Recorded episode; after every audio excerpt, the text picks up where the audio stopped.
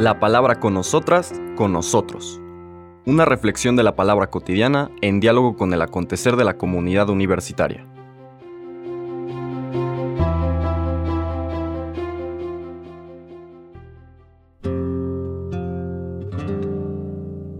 Hola, buenos días, bienvenidas, bienvenidos a la palabra con nosotras, con nosotros. Hoy lunes 12 de febrero iniciamos la sexta semana del tiempo ordinario, pero va a ser una cosa curiosa porque queda partida la mitad con el miércoles de ceniza que implica un cambio de tiempo litúrgico, es decir, dejamos el tiempo ordinario y empezamos la cuaresma.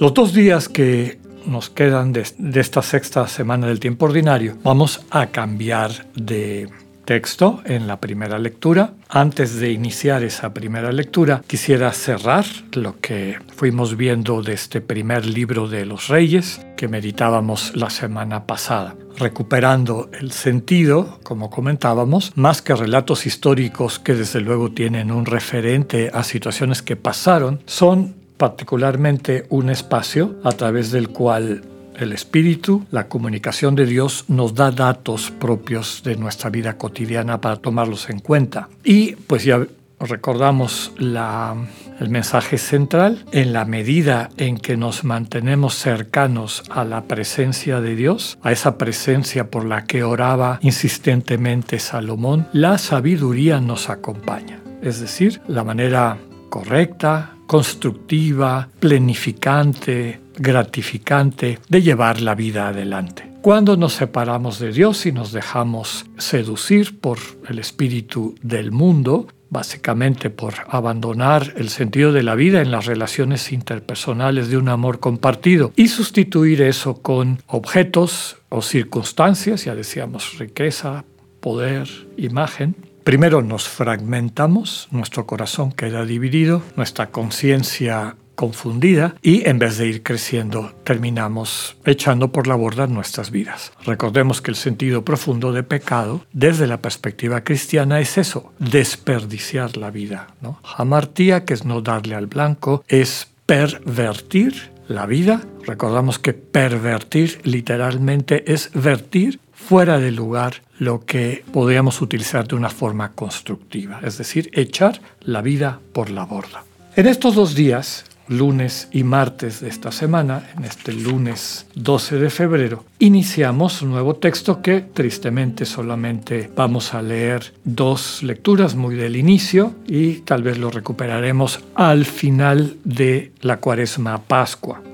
Estoy hablando de la carta del apóstol Santiago, un texto particularmente rico y sugerente del Nuevo Testamento, forma parte de las llamadas cartas católicas, que además de la carta de Santiago implican o comprenden las dos cartas de Pedro, las tres cartas de Juan y la carta de Judas. ¿Por qué se llaman católicas? No meramente o, no son por identificación con la Iglesia católica y lo que todo eso significa. Es por el sentido original del término católico, es decir, para todos, catáholos, para todos, donde todos pueden entrar, donde todos forman parte. Eso es lo que significa católico. ¿Por qué se les llama cartas católicas? Porque a diferencia de la carta a los hebreos y las cartas de Pablo, que están dirigidas a una comunidad, a la comunidad de Corinto, a la comunidad de Éfeso, a la comunidad de Tesalónica, etc. Estas cartas, incluida la que vamos a empezar a,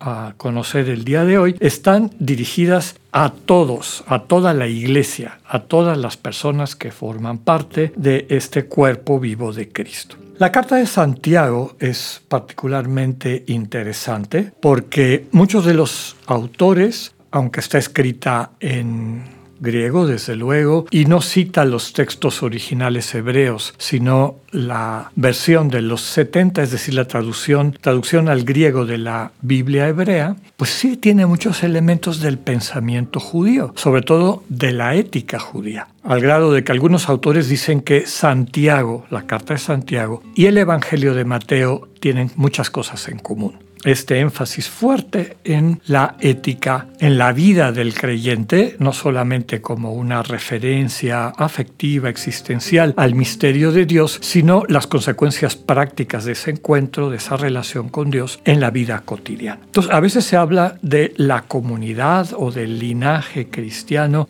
de Mateo Santiago, como si fueran producción ambas obras de una misma comunidad, es decir, una comunidad judía, eh, cristiana, perdón, de origen judío. No es una carta en realidad, ni siquiera es un tratado doctrinal como algunas cartas de Pablo, la carta a los romanos o la carta a los hebreos. Más bien se asemeja mucho a los escritos sapienciales del Antiguo Testamento. Recordarán ustedes el libro de Proverbios, el libro de la sabiduría, el Eclesiastés, etcétera, que son como una colección de dichos, como los que utilizamos en la sabiduría popular, que transmiten verdades o elementos importantes para una vida sana, para una vida correcta, para bien vivir.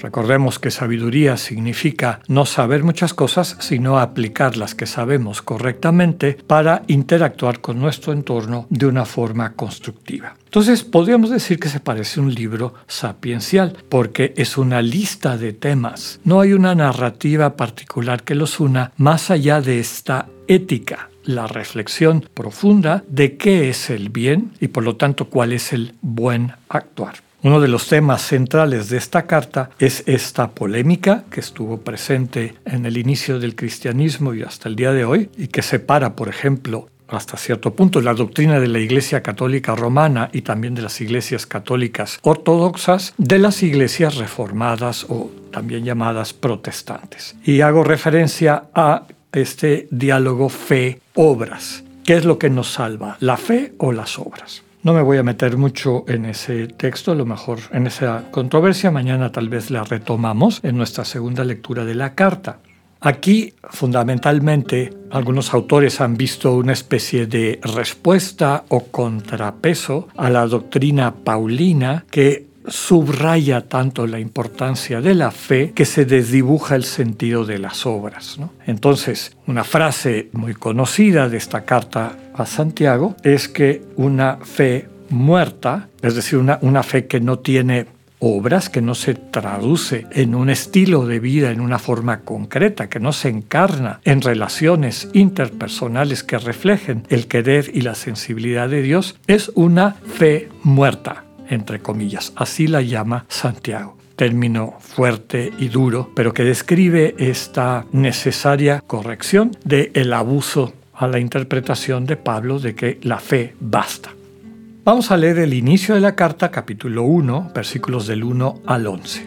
Dice así, Santiago, siervo de Dios y de Jesucristo el Señor, saluda a las doce tribus dispersas por el mundo. Hermanos míos, cuando se vean asediados por toda clase de pruebas y tentaciones, ténganse por dichosos, sabiendo que las pruebas a que se ve sometida su fe les darán fortaleza, y esta fortaleza les llevará a la perfección en las buenas obras y a una vida íntegra e irreprochable. Si a alguno de ustedes le falta sabiduría, que se la pida a Dios y Él se la dará, porque Dios da a todos con generosidad y sin regatear. Pero tiene que pedírsela con fe y sin dudar, pues el que duda se parece a las olas del mar que van y vienen, agitadas por el viento. Quien es inconstante e indeciso en su vida no recibirá nada del Señor. Que el hermano de condición humilde esté orgulloso de su alta dignidad y el rico de su humilde condición, pues se acabará como las flores del campo. Porque sale el sol y con su calor quema las hierbas, se caen las flores, se acaba su belleza. Así se marchitará el rico en medio de todas sus empresas. Palabra de Dios.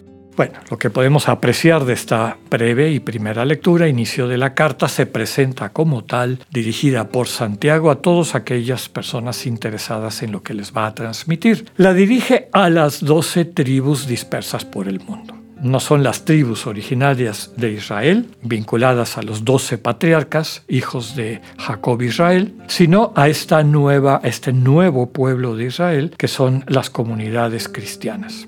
A estas les está dirigiendo este tratado de sabiduría. Mañana vamos a profundizarlo un poco más y enriquecerlo con lo que el texto nos proponga. Que tengan un buen día Dios con ustedes.